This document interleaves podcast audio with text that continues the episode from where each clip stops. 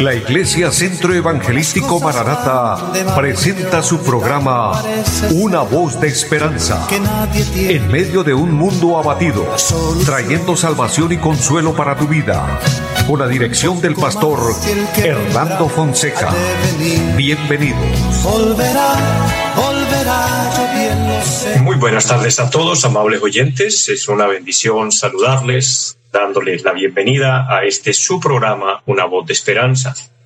Saludo en esta hora a mi amigo André Felipe, quien está en la parte técnica de la programación, y a todo el equipo de trabajo de Radio Melodía. Amados, les motivamos a que no se desconecten. Dios tiene una palabra de bendición en esta hora para cada uno de nosotros. Dios nos permite la vida, la salud y nos regala un nuevo día por ende una nueva oportunidad para realizar este programa y es para mí un gozo grande llegar allí hasta su casa, llegar eh, con esta palabra de bendición, con este programa, una voz de esperanza, diciéndole, Dios tiene todo bajo control, Dios es bueno, Él hasta aquí nos ha ayudado, su gracia, su misericordia nos ha sostenido. Es por esto que de motivo a que tengamos fe en Dios. En una ocasión el Señor Jesucristo, hablando a sus discípulos, les dijo, tened fe en Dios. Y esta palabra quiero que hoy quede en nuestro corazón, que tengamos fe en el Señor, que depositemos nuestra confianza en Él, porque hay algo especial y es que Dios no nos ha fallado. La palabra de Dios declara que Dios es el mismo de ayer, de hoy y por los siglos. Y si hasta aquí Dios nos ha ayudado, todo el recorrido del camino, todo lo que nos ha permitido vivir, y no nos ha faltado comida, no nos ha faltado techo, no nos ha faltado vestido, Dios ha obrado de la misma forma como hasta aquí nos ha ayudado, nos seguirá ayudando. Por eso confiemos fielmente en el Señor. Si usted tiene una necesidad, una petición, yo le invito para que ore conmigo y vamos a decirle al Señor que nos bendiga, vamos a suplicar de Él su favor, su misericordia y por supuesto que Él sea eh, quien guía, quien guíe, perdón, quien dirija el programa, porque qué bueno que todo lo que hagamos sea bajo la dirección de Dios, bajo su voluntad, agradando a Dios, pero también eh, que sea de bendición para nuestras vidas. Y para que sea de bendición, tiene que ser de Dios, porque todo lo que es de Dios produce bendición, lo que es de Dios trae paz al corazón, trae, tranquilidad, gozo, eh, desasosiego, eh, perdón, sosiego en aquellos que tienen el desasosiego en su corazón, porque es lo que hoy vemos en nuestro mundo. Un desasosiego tremendo. Nadie está tranquilo donde está. El que está trabajando se siente incómodo en el lugar de trabajo, le parece tedioso el tiempo, cumplir horario, etcétera el que no, en cambio, porque no tiene un trabajo, el que tiene que madrugar se incomoda porque tiene que madrugar, el que no, porque no tiene a qué madrugar. Entonces, esto genera un caos y un desasosiego y se cumple una palabra de uno de los profetas que dijo que las gentes en los últimos tiempos correrían de aquí para allá y de allá para acá.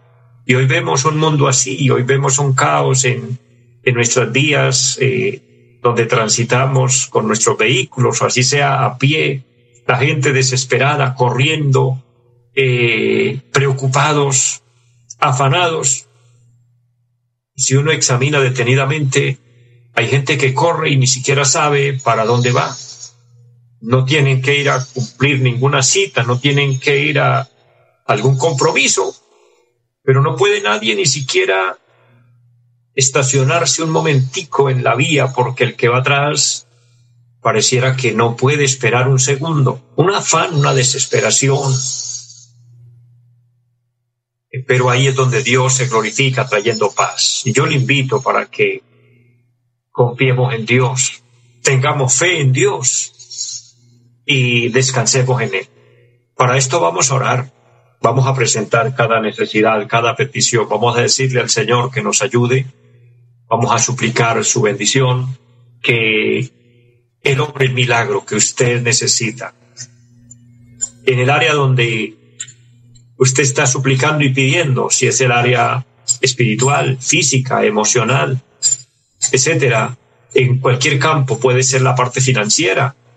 Dios es fiel y Dios se mueve cuando le pedimos a Él con fe. Así que oramos y suplicamos su bendición. Padre y buen Dios que está en el cielo, le damos gracias por concedernos la vida, por darnos la salud, Dios, por permitirnos una vez más realizar este programa. Por ende, gracias por esta emisora y gracias por los medios que tú utilizas para que el programa sea realizado.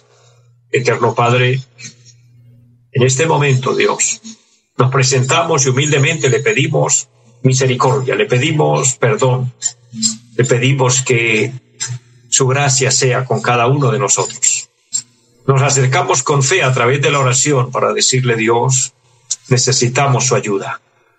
Yo pido por aquellos que están pasando un momento difícil, por aquellos que están en prueba, por aquellos necesitados que necesitan para un plato de comida, que necesitan que se abra una puerta de empleo, que tú les bendiga, que tú les provea, que tú sanes, Señor, al que está enfermo, que tú consuele al que está triste.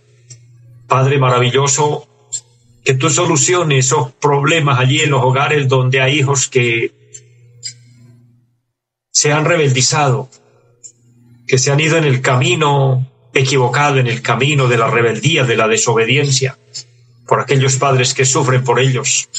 Dios y esos hijos que, que caen en los vicios, en las drogas, en el alcoholismo, en la prostitución, que se rompan esos yugos y que vuelvan al seno del hogar, Dios. Tenga misericordia de nuestro país, Tenga misericordia, Señor. Pedimos perdón por tanto pecado, por tanta maldad que hay, tanta desobediencia, tanta ingratitud, tanta injusticia. Dios, por favor, ayúdanos.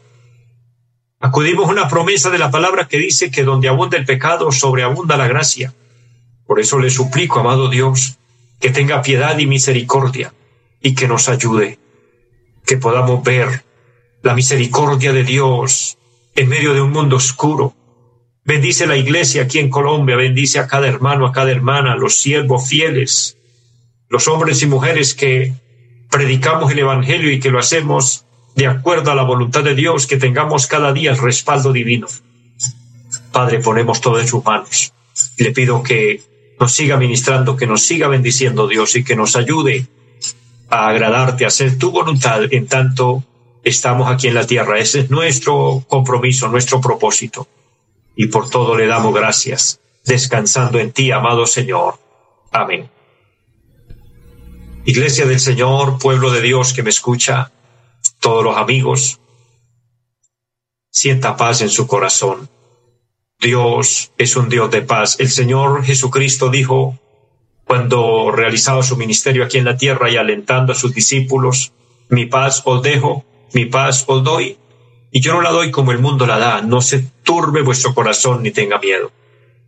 Qué bueno que el Señor promete traer paz, pero una paz verdadera, no una paz eh, temporal o una paz que, que solo traiga conveniencia a algunos y desgracia y pérdida y muerte para otros, no. La paz en Cristo es una paz de adentro del corazón, que aún en medio de la tormenta, que aún en medio de la dificultad, de la adversidad, dice el apóstol San Pablo, la paz de Dios que sobrepasa todo entendimiento, guardará nuestros corazones. Y yo oro y pido a Dios porque haya esa paz en su vida, en su casa, en su hogar, en su familia. Y examinemos nuestra vida, que nosotros seamos promotores de paz, Mire, si en su casa hay tranquilidad, hay gozo, hay armonía, hay comunicación, hay unidad, que usted sea esa persona que aporta para esto.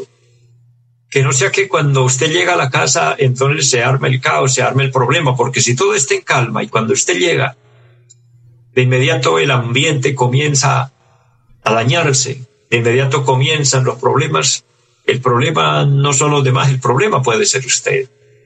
Examinemos nuestra vida, que seamos personas que, que transmitimos paz, que transmitimos calma.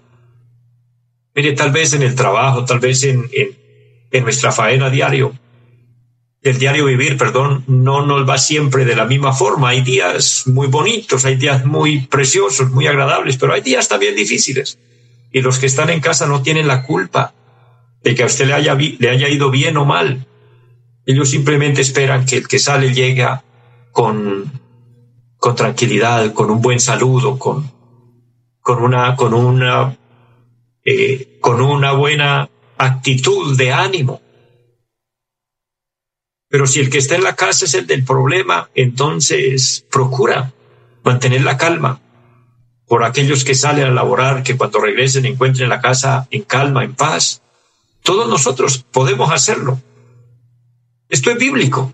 Esto que estoy hablando son deberes cristianos. Allá en Romanos capítulo 12, donde habla de los deberes cristianos. Es decir, lo que a nosotros nos corresponde hacer. Porque somos buenos para exigir y reclamar nuestros derechos, pero poco interesados en cumplir nuestros deberes, en hacer lo que a nosotros, la parte que a nosotros nos corresponde. Y allí dice el apóstol, en cuanto dependa de vosotros, o sea, lo que, lo que en lo que dependa de usted y de mí, procuremos estar en paz con todos los hombres. Es decir, con todo nuestro, con todo nuestro entorno, con todo lo que nos rodea, con el esposo, con la esposa, con los hijos, con los compañeros de trabajo, que por donde vayamos eh, podamos promover tranquilidad, confianza, que podamos transmitir eh, armonía, unidad. Eso es lo que a Dios le agrada y eso es lo que nos trae y nos proporciona bendición y alegría al corazón. Y así es como esperamos al Señor todos los días. Recuerden que es nuestro anuncio principal en cada programa. Cristo viene pronto. Es que Él prometió volver por la iglesia y Él dijo que estuviéramos preparados porque no sabemos el día ni la hora. Pero Él nos dejó algunas señales y las señales son aquellos indicativos que nos van llevando al lugar de destino. Cuando uno viaja a un lugar que uno no conoce, uno tiene que guiarse por las señales. Y en, cada lugar donde hay una intersección en la vía, uno mira que la señalización le marque la flecha hacia donde uno se dirige. Entonces la flecha le indica la ciudad de destino está a la derecha o a la izquierda o continúa recto. Entonces uno se guía por esa señal y por supuesto va llegando al lugar de destino. Pero cuando ya está cerca, comienza a encontrar unas señales que le dicen a 50 kilómetros está la ciudad a la cual nos dirigimos, luego a 20, 30, 10, 5, hasta que llegamos. Las señales nos guían. Hoy estamos viendo esas señales. No sabemos la hora, el día, el momento en el cual el Señor venga, pero sí las señales que Él nos dejó. La mucha maldad, el enfriamiento del amor, la mucha injusticia, la inmoralidad, la mentira, el engaño que hoy está rampante por la tierra, la falsa fe, dicho en términos bíblicos, la apostasía. Todo esto son señales de que estamos en el último tiempo, que, en cualquier momento la trompeta suena, las hambres, las guerras, las enfermedades, la inestabilidad en nuestro tiempo. Hoy, los científicos que nos anuncian del tiempo y que nos comentan eh, tiempo de invierno, hoy no funciona como ellos anuncian. Anuncian invierno y hay verano, anuncian verano y hay invierno porque todo esto ha comenzado a dañarse por causa de, del mal manejo que nosotros los humanos le hemos dado al planeta que el Señor nos entregó y que nos lo entregó en buen funcionamiento. Pero lastimosamente, el mismo planeta, la misma Tierra, clama al cielo, porque nosotros la estamos dañando, la estamos contaminando, o yo diría ya la tenemos totalmente dañada. Mire, las fuentes de agua, que en décadas anteriores eran una bendición, el agua cristalina, agua potable, que uno podía disfrutarla. Hoy esas fuentes de agua están totalmente contaminadas. Ríos completos, arroyos de agua completos, que nada le ha interesado al, al ser humano volcarle a esas, a esas fuentes hermosas, esos manantiales de agua, volcarle las aguas sucias de una ciudad, de un pueblo y contaminar y generar así malos olores, enfermedad, entre otras talar los árboles que son los que producen el agua y secar los arroyos, secar las fuentes. ¿Quién ha hecho eso? No es Dios. Perdone lo que le voy a decir, ni, son los animales, somos nosotros los seres humanos. Entonces, todo esto son consecuencias de que el mismo planeta está que no resiste ya con nosotros. Uno de los profetas dijo, llegará el día en que la tierra vomitará a sus habitantes. Las catástrofes, los terremotos, los maremotos, los deslizamientos de tierra y tantas cosas que pasan. El trasfondo de todo esto es el mal manejo que el mismo hombre le ha dado al planeta. Y después a veces oye uno quejas contra Dios y diciendo, ¿y dónde está Dios? Ahí está el detalle, la misma pregunta que la gente dice, ¿y dónde está Dios? Obvio, ¿dónde está? ¿Dónde lo hemos dejado? Porque, sin lugar a dudas, el que dice dónde está Dios es porque no sabe dónde está. Es decir, esa misma persona ha abandonado tanto a Dios, se ha olvidado tanto de Dios que no sabe dónde está. Bienaventurados los que sabemos dónde está Dios, pero no simplemente para dar una respuesta obvia y decir, sí, Él está en el cielo, no. Que podamos decir, no, Dios está en mi corazón, Dios es el centro de mi vida. Dios es mi ayudador. Dios es mi temor. Dios es mi confianza. Dios es mi seguridad. Que podamos decir como decía el salmista, Dios es mi amparo y mi fortaleza, mi pronto auxilio en las tribulaciones. Pero la pregunta de muchos es, ¿dónde está Dios? O sea, no saben, no, no lo hallan porque se han alejado de Él, porque se han ido en el camino equivocado, en el camino ancho. Y hay una palabra de Dios, hay un llamado de Dios extraordinario. Dios utilizó a uno de los profetas, que fue el profeta Isaías, entre otros, porque muchos hablaron del tema, pero él lo habló con lujo de detalles. Ayer el capítulo 55 de su libro, le dejo esta cita bíblica, recuérdela para los que quieran abrir la Biblia y leer detenidamente lo que dice allí la palabra de Dios. Dice a todos los sedientos, venid a las aguas, a los que no tienen dinero, venid, comprad sin dinero y sin precio vino y leche.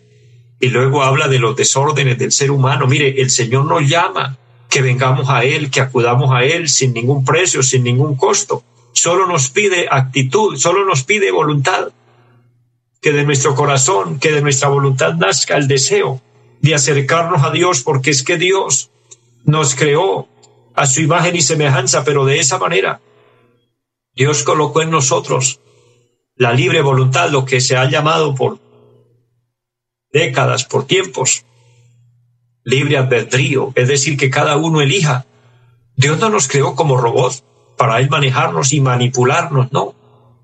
Él nos deja a elección nuestra. Qué grande es el amor de Dios. Allí vemos la bondad de Dios. Y Él nos llama para que vengamos a Él. Él extiende su voz y nos dice, vengan a mí todos los que estén sedientos, los que necesiten ayuda. Pero luego en el versículo 2 del capítulo citado, recuérdelo, Isaías capítulo 55 dice, ¿por qué gastáis el dinero en lo que no es pan y vuestro trabajo en lo que no sacia? habla de los desórdenes del ser humano, el desenfreno de las personas que no mide consecuencias, que toma caminos simplemente por buscar el placer, por buscar la supuesta felicidad,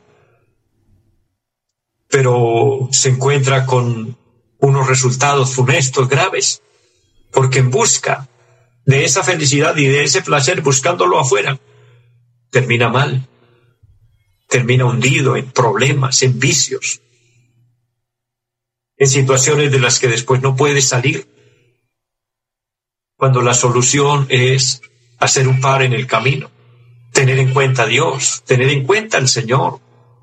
Y por eso, por medio del mismo profeta, en el mismo capítulo, el Señor dice, porque vuestros caminos no son mis caminos, ni vuestros pensamientos mis pensamientos. El ser humano toma los caminos que le parece, piensa a su manera, sin tener en cuenta al Creador, al dueño de la vida, al dueño del universo, cuando debería ser la persona número uno en nosotros, que Él pensara por nosotros, que Él guiara nuestros pensamientos y por ende que guiara nuestros pasos.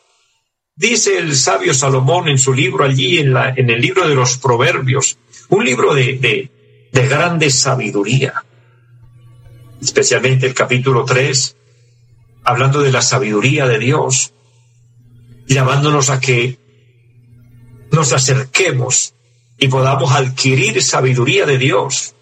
Luego dice, reconozcan a Dios en todos tus caminos y Él enderezará tus veredas. Él enderezará lo torcido de nosotros, pero tenemos que acercarnos a Dios. Tenemos que reconocer a Dios. Tenemos que ver dónde está Dios. ¿Qué lugar ocupa el Señor en nuestra vida? Yo le dejo esta reflexión, piénsalo. ¿Qué lugar está ocupando el Señor en tu vida?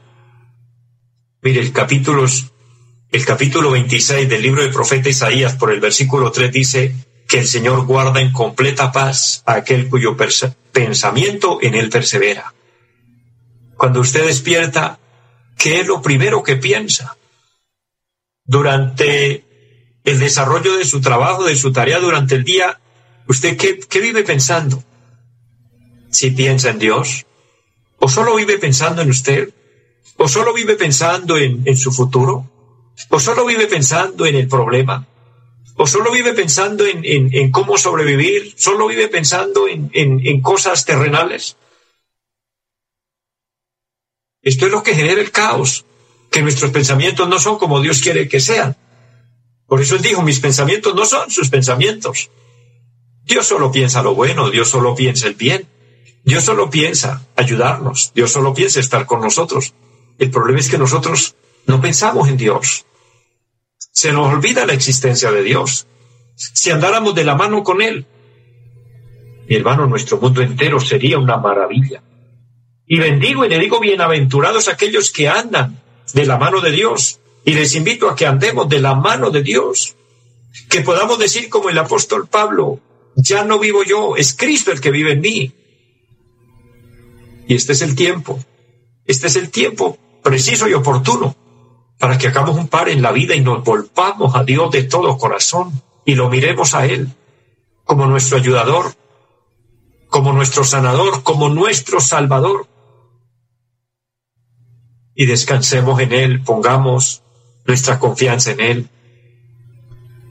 Nuestra familia debe estar en las manos de Dios, nuestra vida en las manos de Dios, dependiendo de sus misericordias, de sus bondades, que son muchas, porque Dios tiene misericordia de todo aquel que a Él se acerca. Y la buena noticia, ya para finalizar, es que Dios no hace a un lado aquel que se acerca a Dios.